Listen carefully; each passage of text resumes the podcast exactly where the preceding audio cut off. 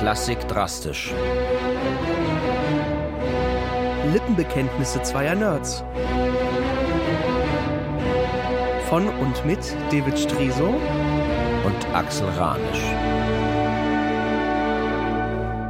Lieber Axel, es ist jetzt ungefähr 20 Jahre her, dass ich in Düsseldorf die Rolle des Hamlet spielen durfte unter der Regie von Jürgen Gosch. Und ich war sehr, sehr alleine in meiner abgeranzten Theaterwohnung da am Bahnhof in Düsseldorf und habe mir ein wunderbares, tragbares Gerät gekauft für CDs und Kassetten.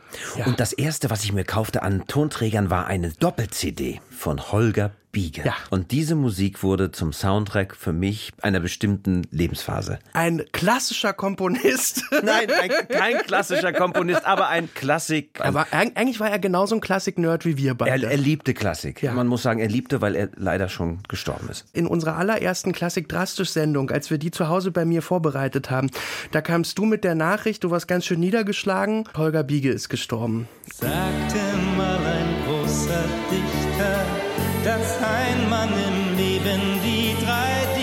schaffen solle, dass es lohnt. Und ich wusste gar nicht, wer Holger Biege ist. Wir haben, glaube ich, kurz den Dichter angehört und ich habe mich auf der Stelle in Holger Biege verliebt und bin dann wirklich süchtig geworden. Ja, es war eine Herzensangelegenheit. Einen Sohn. Ja, so einfach sprach er aus das Wort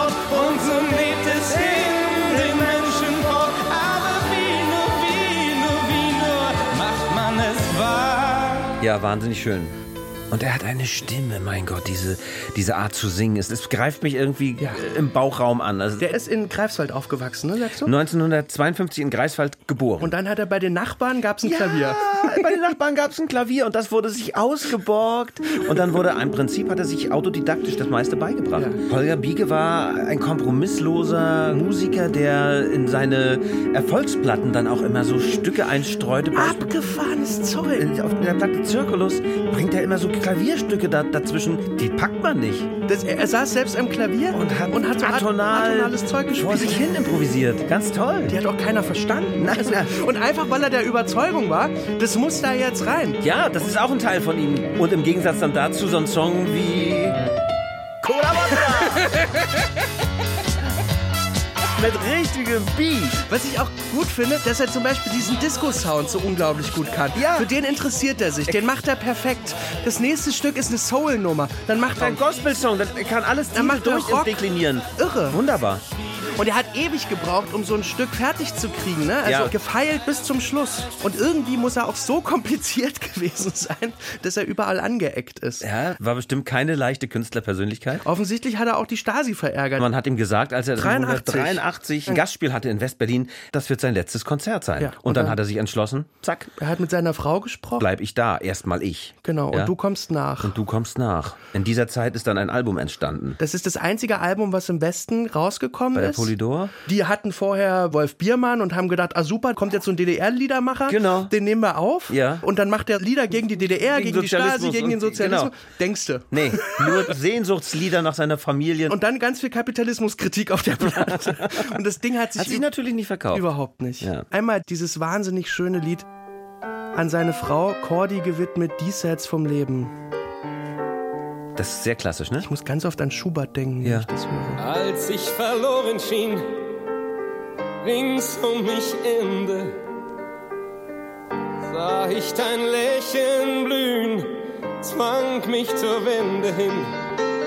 In mir dein erstes Wort traf mich laut wie ein Schrei, jenseits der Ängste warst du. Ganz toll, ganz tief, ganz sehnsuchtsvoll. Wahnsinn. Biege berührt mich ja. wahnsinnig. Es gab dann eine lustige Anekdote. Er hat nämlich einen Urheberstreit gewonnen gegen Annette Humpe. ja, Und ich fliege, fliege, fliege im Sauseschritt. Genau. genau. Und er das konnte nachweisen, dass der Song von ihm ist. Also zumindest diese, dieser Ausschnitt, ja, ja, genau. Ja. Und er ist dann als Gutachter tätig geworden, als Gutachter für Plagiatsstreite.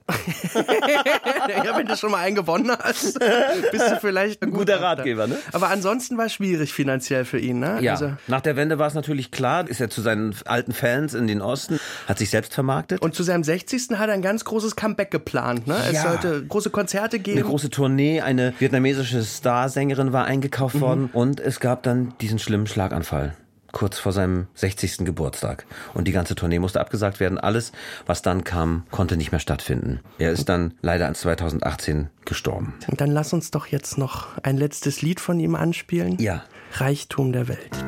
Groß ist der Reichtum der Welt. Heute noch.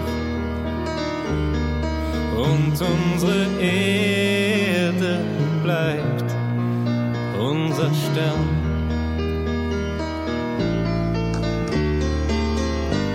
Wenn auch die Menschheit heute schon nach anderen Sternen greift, Oh, diese Stimme, ey. bleibt die Erde der eine Stern, wo alles wächst und reift. David, vielen, vielen, vielen Dank. Gerne. Gibt es den Reichtum der Welt Morgen noch? Oder ist vieles davon?